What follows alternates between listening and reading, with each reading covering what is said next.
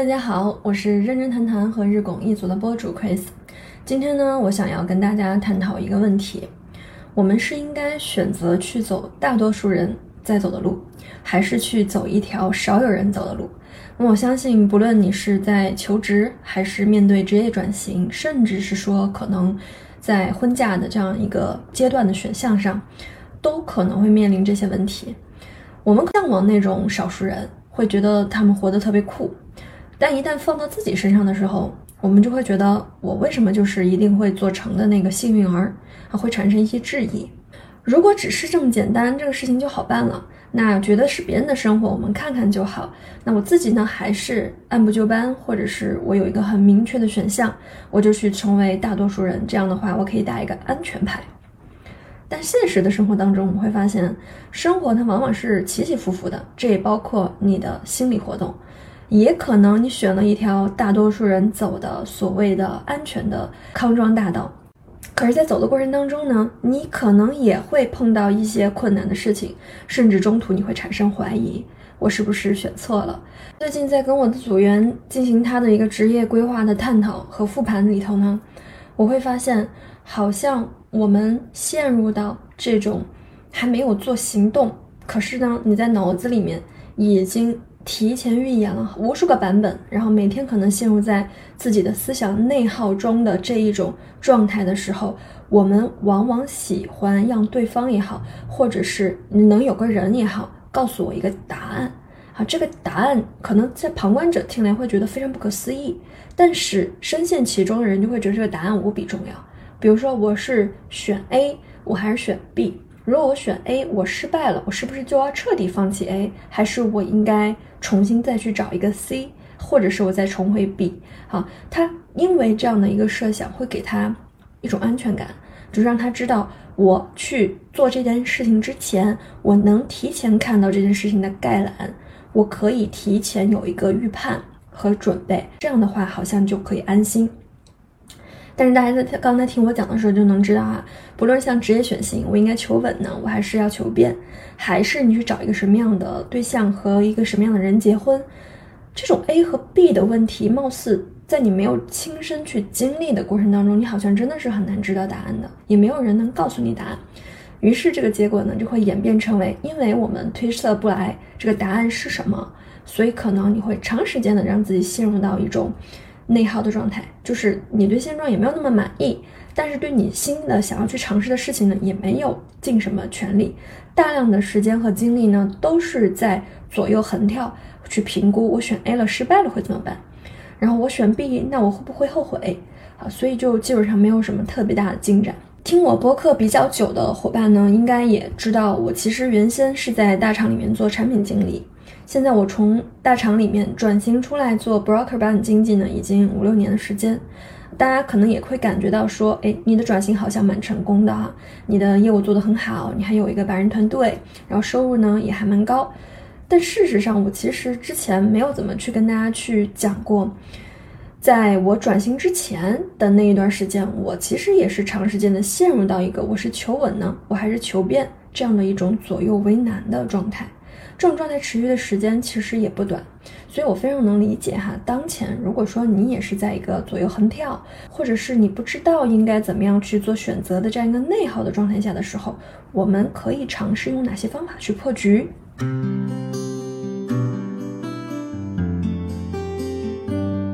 我在阅读这本书啊，它其实是凯文·凯利去写的一本给他的子女讲人生的一些道理的一个小册子。絮絮叨叨的感觉，然后也可能是跟翻译的关系哈，就会觉得它的文字都非常的简练简洁，然后没有什么前后逻辑，可能讲到哪儿说到哪儿，有点点像这个《道德经》哈那种感觉，就是给他的听众、给他的这个弟子们，或者是他的一些呃官员们哈，去传道授业解惑也。今天想到这儿聊两句。明天想到那儿谈两句，可能有些是关于生活，有些是关于赚钱，有些是关于为人处事，有些是关于跟自己的关系啊，就是你找不出来任何的行文逻辑，但是每一条准则你都能够去映射到一些你生活当中正在经历和面对的一些问题和困难，所以我就会还蛮喜欢去在比较闲暇的时间去看一看这些书，因为你没有什么目的性，但是在读的这个过程当中，你就会有很多的共鸣，甚至是你自己内在哈隐隐约约坚持到的一些东西，貌似得到了一种外界的肯定哈，就是有人哈有一些老者啊，他原来跟我想的也是一样的。今天呢，我想借这个机会哈，跟大家通过去剖析和帮我的这个组员去分析，我应该求稳还是求变。我们在陷入到这样的一种应该求稳还是求变，哈，你好像短期给不出一个确定答案的时候，最简单直截了当的做法是什么？如果说我们现在不知道该做哪一个选项，那就去选那个可以给你带来变化的。因为很多时候，我们看上去是走了一个安全牌，或者是我短期我没有做决策，好像事情不会怎么变化，我至少可以不用去操心，或者是啊承担压力。但是你这种放弃选择的行为，可能会在下一个阶段给你自己带来更大的挑战，还有负担，甚至是麻烦。这一个非常简单的道理，最近这一年多我还蛮有心得的。有的时候我可能也会陷入到可能有一些长期的目标，你是希望可以在自己的努力推进下去实现的。然而这些长期的计划往往里头会充满很多的变量、不确定性，那可能会有你自己努力，然后它就能促成的那些因素，但是它不是全部，它可能还会有一些外界的一些一些其他额外的因素。以前呢，我在面对这种。不是靠我自己个人的意志就能把这件事情完全掌控和推进的事情的时候呢，我基本上是两种状态，就是要么全力以赴，要么彻底放弃，就是摆烂。但是现在我的心态会发生很多变化，因为经历过曾经的那一种我要试图可掌控，然后掌控不了我就完全逃避抽身离开，我会发现其实这样我会损失很多东西，因为很多真正能给你带来。变化质变的一些机会，一些真正的人生当中的一些贵人，他往往不太会是你自己能够说了算这件事情走向的。很多事情其实你只能在里头去充当一个催化剂啊，或者是一个推动剂的一个角色。也就是说，可能你在下一个大棋，而你的行为、你的努力。只能是你去成就这件事情里面的一小环节，你可以把它往前去助推一步，这就有点像我在做日拱一卒的感觉。你可能左右和决定不了这件事情最后成不成，但你往前推这一步，也许它能够帮你去助燃、触及或者是链接到一些更多的东西。那仅此而已，我觉得就够了。所以也是这样的一个思路，在我今年的很多大的一些事情上面的时候。我都会在想这件事情是不是可以带来变化的。如果是它可以带来变化的，那就做。我不会过多的去考虑我做了之后它不成怎么办，我做了之后它有多少的效果，它能实际给我带来什么样的收益，这些我现在尽可能的不会再去思考这些东西。我更多的在意就是我推进这件事情了，我做或我不做，事态的变化。如果说做了，事态就是能够往正的方向，或者是。改变当前的局势上有一点作为效果，我都会尝试去做，所以我觉得这个就是一个蛮神奇的一个东西，因为往往你自己往前走一步，你会发现你看到的东西就是不一样的。陷入到困境的时候，我们不知道我们应该去控制或者专注于什么事情的时候，有的时候你找一些很小的事情，反而也会是有帮助的。比如有些人会讲，我做自由职业，我的状态不好。可能你想要去努力的东西呢，它不由你去决定，时不时我们就会陷入到自我怀疑这样一个状态。我给我所有团队的做自由职业的这些朋友啊，或者我的团队成员的一个建议，就我们如果陷入到这种一个状态，非常方便、非常简洁的一个做法，就让自己动起来。就是你要去努力打破当前的局势。所谓的动起来，就是第一，我们可以去让自己的内在有更多的积累，比如说，你可以去链接更多的有价值、有意思的人，通过读书，通过一些线下的这种真正的这种参与到进去的，然后实际投入的，不带任何目的的活动，啊，你要让自己去链接出去，然后你才会发现不一样的一个东西，尤其是做这种内容生产者或者是自由职业。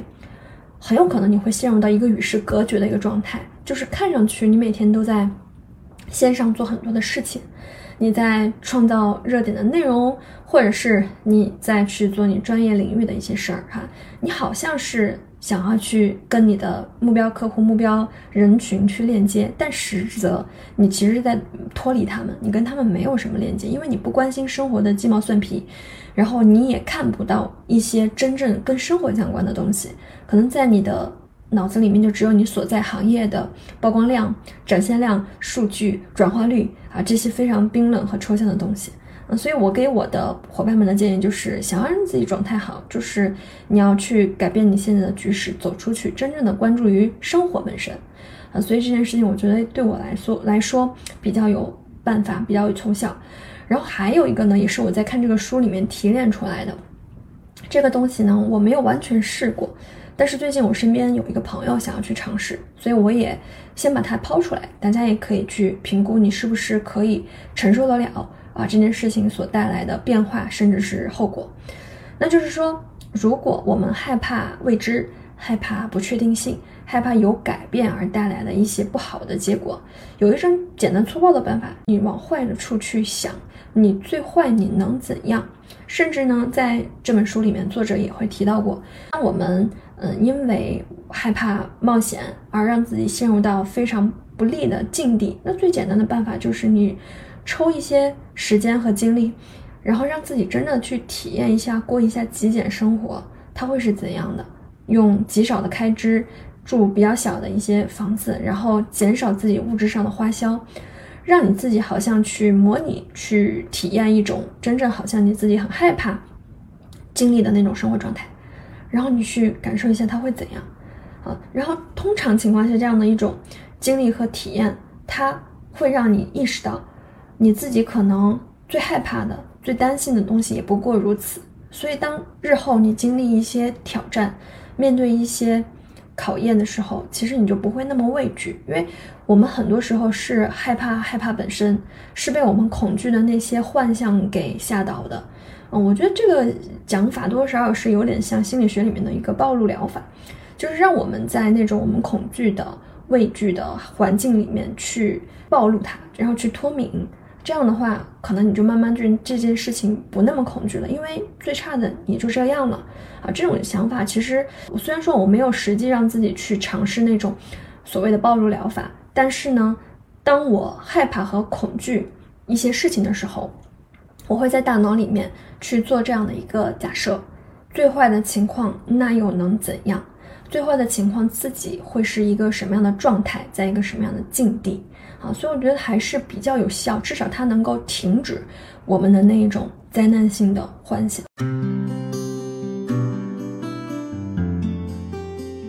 最近也在思考一个问题，就是我前两天在朋友圈，之前我比较关注的一些人，有些是做自媒体，有些是做 IP 的，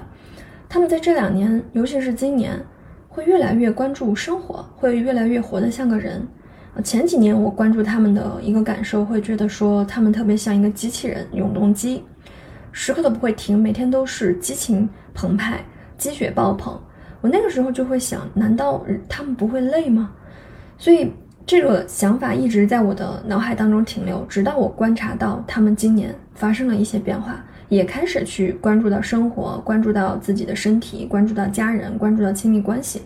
我其实会有一点欣慰，甚至我觉得这也是我自己的一个心路，就是我们可能总是 把过多的精力、想法、我们的关注点放在那些还未发生、也可能压根儿不会发生的人和事上，而我们不断的在忽略我们手里有的时间、我们有的精力。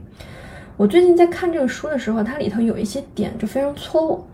比如说，我觉得它里头讲到的一个点就是一个值得追求的人生目标。实质上不是你有多有钱，你有多成功，而是你要成为一个有影响力且行为不被预测的人。我觉得最戳我的这个东西是后面半句“行为不被预测”。说起影响力，其实大家都知道，现在是一个影响力的时代，因为你有影响力，那就意味着你有很多的可能性，你有个人品牌，你有商业变现的价值，这个大家都已经有很强烈的公认哈。但是行为不被预测，我觉得这个东西其实是我现在的一个心理感受，就是我们做任何的行业，做着做着难免你就会被内卷。这个是我最近比较强烈的一个感悟。哪怕说你一开始抱着一个逃离原行业，希望自己可以按自己的节奏去自我实现，去过自己想要的生活，可是任何行业做着做着，它都能够出现粥少身多，有很多的勤快的人进来的这样一个情况。那怎么样避免你不被卷到？怎么样？你可以按自己的节奏，你不按常理出牌，你不是大家那种可预测的。你卷，我就跟着你一起卷；你降低成本，我就跟着你一起降低成本。你没有底线，我就跟着你一起没有底线。我们怎么样避免这种情况？我觉得就是你要成为一个不可被替代的人，一个不能被预测的人，不是一个 AI 可以去帮你实现、帮你去预测，然后去预测你的行为模式，给出解决方法的人。我觉得这个就非常的重要。比如说。我现在做，啊，自由职业第五年，我有团队，我也有销售的业绩的考核，不像可能大家想的那样，我会去尝试步步高升，我会去尝试在已有的呃成绩的基础之上，逼自己挤破头了去要更多的成绩，赚更多的钱。其实这不是我在去理想的状态，我也不是我正在做的事情。那我会在完成我已有的工作，保质保量的情况下。我去做一些压根跟我现在做的这个事情没有什么关联度的东西，比如说我录制拱一卒，或者是认真谈谈这个播客，这个里头其实作者也会提到过，就是你一生当中，你要去至少保留一件事情，在这件事情上你是丝毫不追求效率的，而且你做这件事情你其实是非常享受的，即使它不是你非常擅长的事儿，或者是你的娱乐时间都没有关系。你就是要给自己保留一些这样的时间去做这样的事儿，我会觉得说自己过去的这一年在这件事情上就非常的受益。你也不知道大家有没有这样的感觉，就是如果说你在你所处的行业，一个人他总是张口闭口都在跟你谈业绩收入，在跟你去谈我怎么样可以赚更多的钱，我可以有更多的业绩提成，你会觉得说虽然他很厉害，虽然他很上进，但是挺无聊的。我觉得人呢，到一定的阶段，我们其实是希望说，除了赚钱，除了收入本身以外，其实你能够去给予外界，你能够去链接更多的人，去把你已有的所得去分享和帮助到更多其他的人，而不是所有的事情都要去据为己有，你都要圈在自己那里，去在一个数字目标啊，这样的话，我会觉得说才是一个有意义的一个人生体验。就像书里有去提到一句话，你最近的一次改变是发生在什么年纪，那你就是多少岁。其实我觉得这句话也是挺戳我的。我们可以去回顾一下自己过去的三年，其实三年是一个非常好的时间段，因为它不是特别长，但是它也是一个你可以去感受到自己变化的一个时间节点。一年可能有点短，那我们可以去回顾一下自己过去的三年。你的行为、你的想法、你实际在做的事情有没有什么变化？我经常会习惯性做一件事儿，就是我每隔一个月，我会发一个针对于这一个月的朋友圈，记录了我这个月做了什么事情，有哪些心路的一些历程，或者是参加了一些比较有意思的活动，见了比较有意思的人。然后最后呢，我会把这个发的内容存下来，保存到自己的电脑和手机里面。隔一段时间呢，我就会翻出来去看。那我今年会比较惊讶的去发现，说我二零二三年整个这一年做的这个事情，它其实是超过了我过去三年的总和，可以理解为我过去三年其实没有什么太大的成长或者是变化，也可能是因为当时的一些特殊的环境原因，我觉得自己是像在吃老本，陷入到了一个瓶颈期，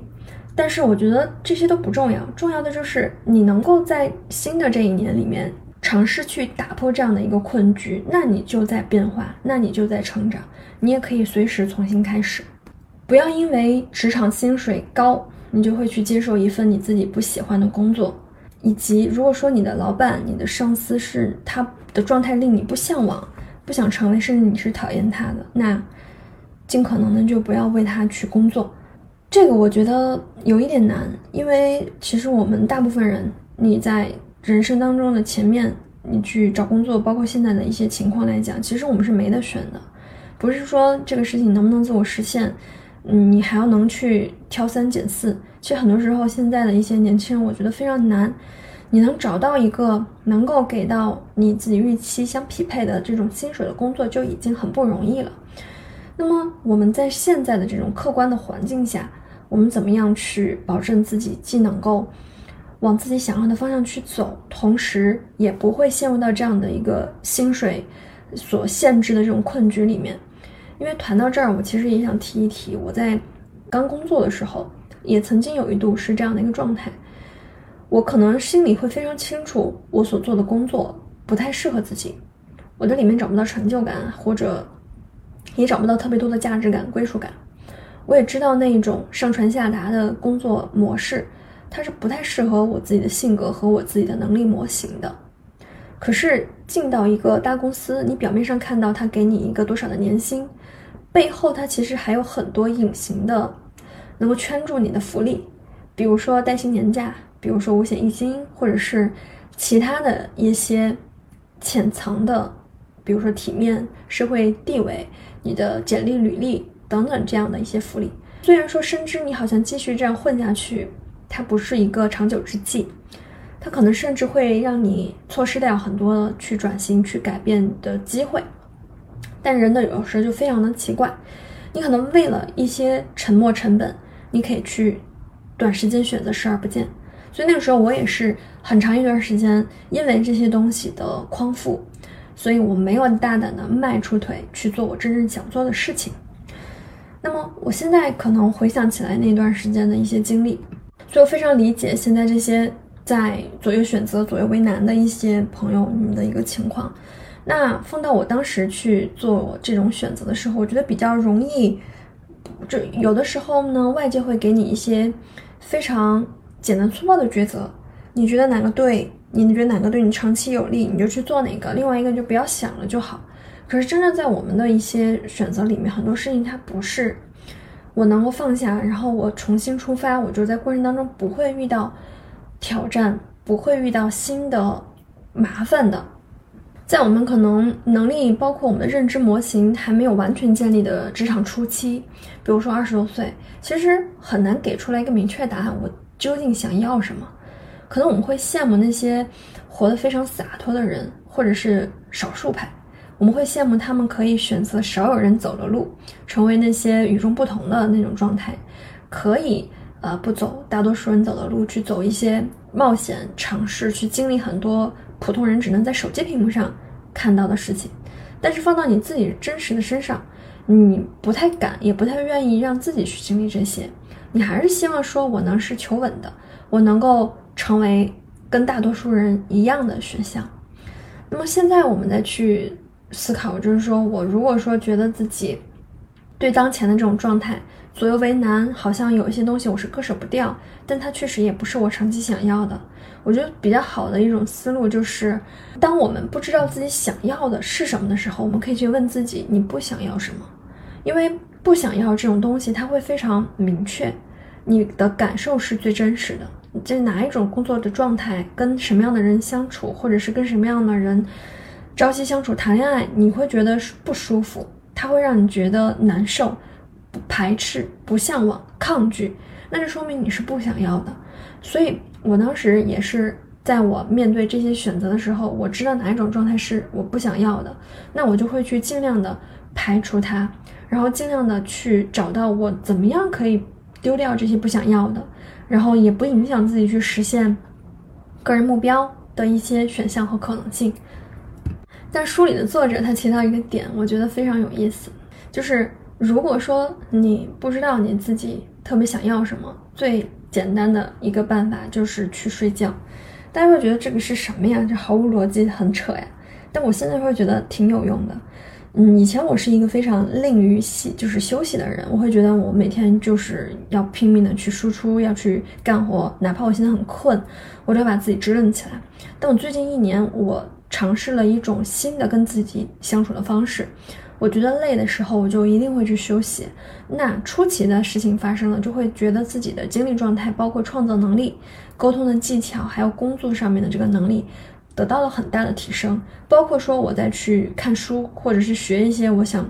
了解的领域的时候，我的专注力和我的这种思考能力也是得到了极大的提升。以前你会发现，你坐在电脑面前，坐屏幕面前，你好像耕耘了很长时间，但到最后也有可能是大量的无用功，甚至只是无效努力。如我们面对一些选择的时候，我可以先去问自己不想要什么。而我们想不出来自己想要的是什么的时候，不妨让自己好好休息，去放空。你要敢于给自己这样的一些放空和休息的时间，你才可能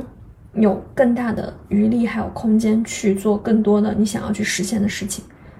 说到这儿啊，我其实也会想到一件事情，就是我最近在看一个纪录片吧的过程当中，突然蹦在脑海里面的。我们好像经常会把一些美好的。事情寄托在事情的结尾上，就是你会觉得说，我殚精竭虑的奋斗一生，然后终其一生，我就希望可以过上更幸福美满的生活，或者是你觉得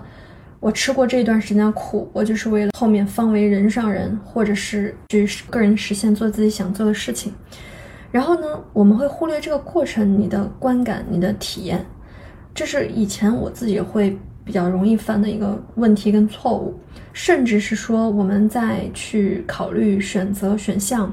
如何做选择啊，求稳还是求变的时候，也会去过度的去放在你求稳之后你是为了什么，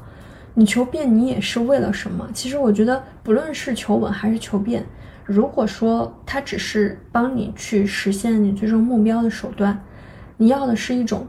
更自己向往的生活状态和生活方式，那这两个手段其实并不矛盾，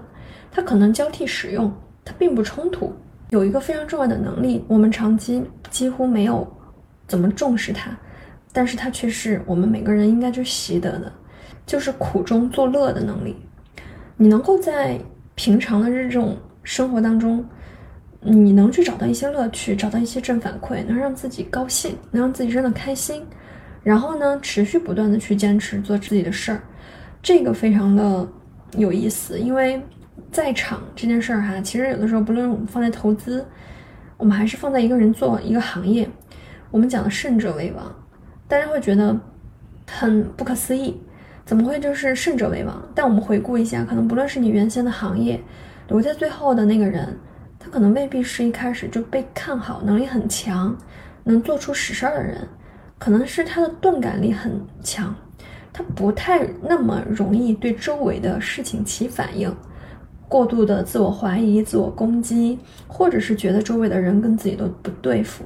就是你的我值没有那么高，你不会因为外界的一些行为反馈就投射到个人身上。我前两天跟我一个朋友聊，我们会觉得说，好像最后你会发现这个世界没有别人，一切的问题都是你跟自己的问题。如果说我们能把这东西意识到，我会觉得说，哪怕你现在面临抉择，你现在有很多鸡毛蒜皮的一些琐事要去解决，你现在正在一个上升期，然而你不知道未来的结果是怎么样，或者是你都拥有，我把这段时间、这段经历、我这段过程。去充实幸福和让自己快乐的一个权利，啊，这就是学会苦中作乐。你哪怕吃一顿饭，我觉得都能在里头找到乐趣，而不是我要寄托于我可能多少年之后我月入多少，然后我坐拥多少资产，我去吃这个饭就会有多么的不一样。你要学会去允许一切发生。其实这个允许一切发生，既包含你想要的事情它不发生，或者你期待得到的事情它晚一些发生。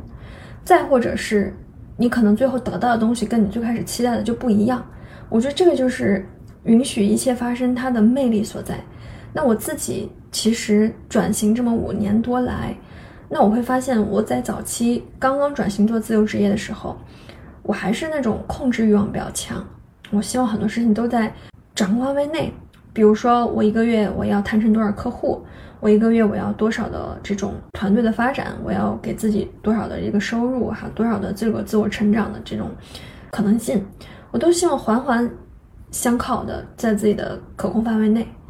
但是那种状态它令我不快乐，而且我最后发现我压根儿就无法控制这个结果。但反倒是说我可能最近这一到两年，我学会去接纳一切发生，它怎样我都可以。那我就会发现没有东西可以伤害到你，因为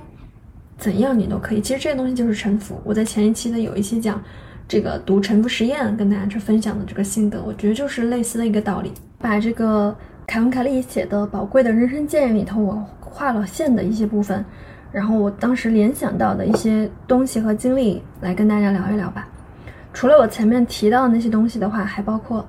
趁着你的父母还在，用录音设备或者是应用去采访他们，不停的问问题，你会有很惊人的收获。然后把他们的这些经历可以做成口述史，或者是纪录片，或者是写成书。这个事情我其实去年就有在做。啊，我妈妈过生日的时候呢，我自己拿着一个小的这个录像设备，去给她拍了一个非常迷你的纪录片。我为什么做这个事情呢？因为我妈妈在四十岁生日的那一年。其实家人给他录过一个 DVD，那个时候还是拿着非常原始的那种摄像设备去记录，大概的时长是一个多小时。这个 DVD 呢，一直被我们就是珍藏在家里面，时不时拿出来看一看。然后他四十岁那年录的这个 DVD，我当时是十多岁。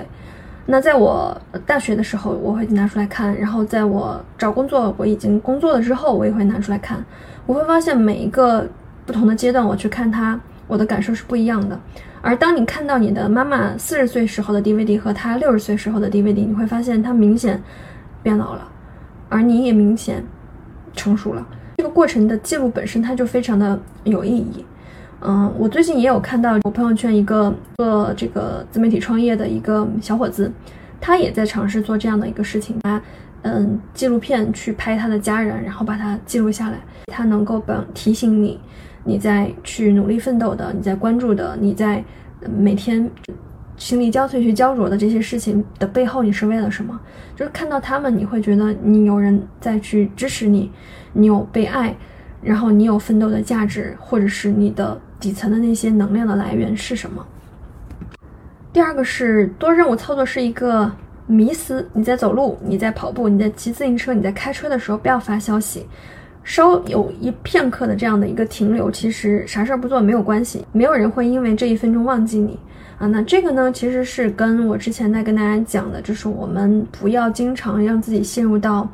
自动巡航模式，你还是要专注在当下，你要对当下有觉知。这个今年我的感触是比较强烈的，因为我尝试了这种正念冥想，关注自己当下的这种状态之后，我会发现。我能集中精力去做事情的效率是比以前更高。我会有的时候专门拿出一个片刻休息的时间，我不去我处理或者回复那些信息，或者是回复那些看一些刷一些手机，给自己真正的一个放空的状态。我甚至听到我身边一个做投资的朋友，他其实是做对冲基金的，而且业绩非常的好。他很年轻就做到了一个公司比较高的一个职级，而他每一年有大量的时间就是住在海边，什么事都不干，放空，好给自己足够多的这种能量空间。倾听呢是一种非常强大的能力，经常去问你自己真的关心的人，不断的去问他们还有吗，直到他们说没有了为止。那我会发现，无论是我们的亲密关系，包括你跟你的父母，你跟你的同事、客户，甚至你的朋友，我们好像通常是爱说的更多，然后愿意去倾听的会更少。但每个人都期待被倾听，所以其实你如果希望自己，无论是在亲密关系里面能够相处的更融洽，了解对方更多一些，或者是你在实际去做一些事情的时候，能够把你想做的事情朝着你想要的方向去推进。你不妨尝试去多倾听，因为我是一个社恐，所以我其实比较的惧怕线下社交。为了缓解尴尬，我通常就是会强迫自己一直说，但那种感受其实并不好，因为你在说的过程当中跟对方没有交互，你并不知道他在想什么，你也没有因为这样的一个就是交际或者是这样的一个契机更多的了解对方，而你也不知道你所说的这些东西是否是对方真的感兴趣的。而在今年的很多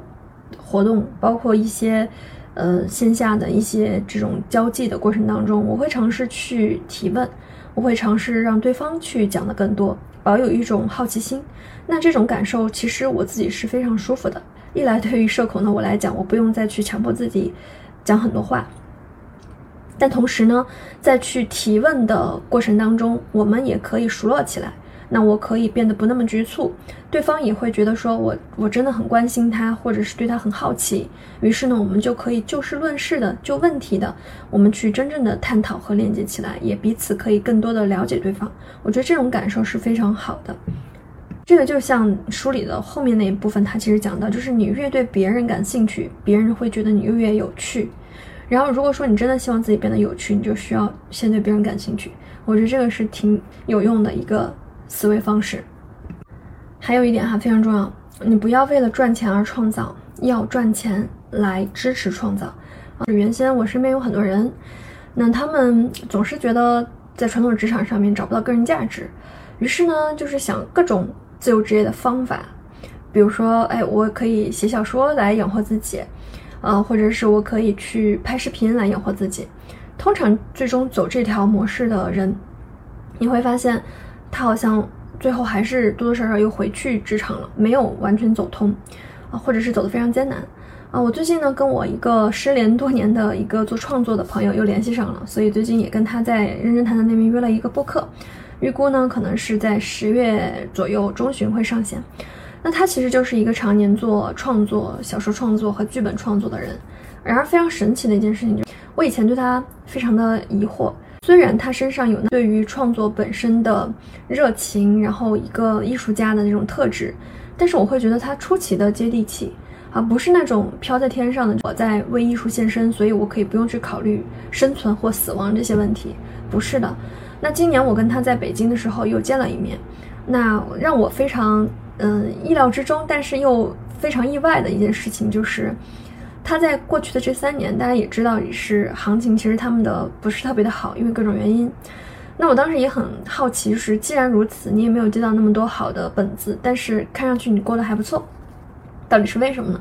后来聊下来才发现，哈，虽然说过去这三年他在自己热爱的这个事情上面没有接到很多的机会、好的本子呀什么的，但是他在其他的维度上面，就是通过做生意，他也能给自己创造一个比较好的一个生活环境，至少让自己呢可以不要为生存去担忧，而且过得还算不错。所以这个给了他一个很大的底气，就可以对一些烂片、对一些自己不喜欢、不认可的这些本子 say no 啊，他可以选择去等待。等待真的自己感兴趣的这些东西，自己想要去创作的这些东西的到来，然后再去拼尽全力。所以我觉得这种模式其实是非常非常重要的，就是你不要为了你赚钱，然后你去创作，这样通常情况下最后你会走样，你最后你会慢慢发现你会失去初心，甚至你没有做选择的权利。但如果说你赚够了足够多的钱，或者是你能够养活你自己的时候，你拿它去支持你的创作，支持你想要做的事情的时候，你会发现你至少有 say no 和做选择的权利。这个其实无比的重要。不论是任何的时期，不论是做任何的事情，请一定不要轻易的放弃掉自己做选择的权利。最后这个，我记得我在之前的博客里面也有跟大家聊过，就是人生只有很少的遗憾是遗憾自己做了什么，几乎。所有的遗憾都是在遗憾自己没有做什么。我们有很多想做而未做的事情，你积累的越多，你欠自己的这样的体验就会越多。而累积的越多的时候，你会发现你做任何一个决策，你都有无比重的思想包袱，因为你以前没有尝试过，你怎么知道这次尝试就会成功呢？所以，我觉得最好的一个办法就是你尽可能的少给自己去留遗憾。就像我自己现在在去做一些事情的时候。我今天在朋友圈里面有去简单的去聊，我会去衡量做一件事情，它对我来说，我到底是出于什么样的原因想做这个事情本身，它到底是一个目的，还是它是手段？如果说它是目的的话，我把这个事情达成做完之后，它还会怎么样？它是一个阶段性的目标，做成了之后还需要再继续，还是它是可以一劳永逸的一个结果啊？那如果说，对于这个事情，其实你就算做了，它也充满巨大的不确定性。比如说，要不要去占坑？有些资质我要不要去拿？啊，拿了之后它也不能代表什么，它只是暂时的让你拥有一个多一样的身份。后面你可能还需要为此花巨大的时间还有精力，甚至投入这个成本去保住这样的一个可能压根你不会去用到的资质或者是身份。那这种事情，我是现在是绝对不会做的，因为它会消耗、占有我大量的时间精力，而且你不知道结果会不会是好是坏，所以我会绝对会选择毫不犹豫的 say no，因为我现在内耗会比较少，我想到的觉得它值得去下手的行动，那我就会去去做它。那如果说这个事情评估之后，我觉得它不值得我去投入，我就会果断放弃，但我不会对这个放弃后悔，基本上就是可能既往不恋。然后对于未来不会去远虑，对自己不会加以攻击，这种状态它会让我觉得轻盈了很多，也会让我觉得非常轻松。啊这个过程当中，我觉得自己也是更加快乐了。那就像我在上一期的播客有跟大家讲，如果说我们希望自己能够变得自信，能够状态更好，你一定要对自己够好，然后让自己觉得时时刻刻你都对自己感受是良好的。喜欢自己，接纳自己，觉得自己各种方面都不错，觉得自己还有成长的空间，觉得自己未来还有可能性。只有你对自己的感受足够好，你才能事事顺心。如果说你对自己是充满了敌意、怀疑、不确定，这些东西它其实都是会在你的日常、你和别人的相处当中呈现出来的。所以以上呢，就是今天的这一期播客，跟大家就我们如何在求稳和求变当中做选择，做了一些交流和探讨。那我们下期再见。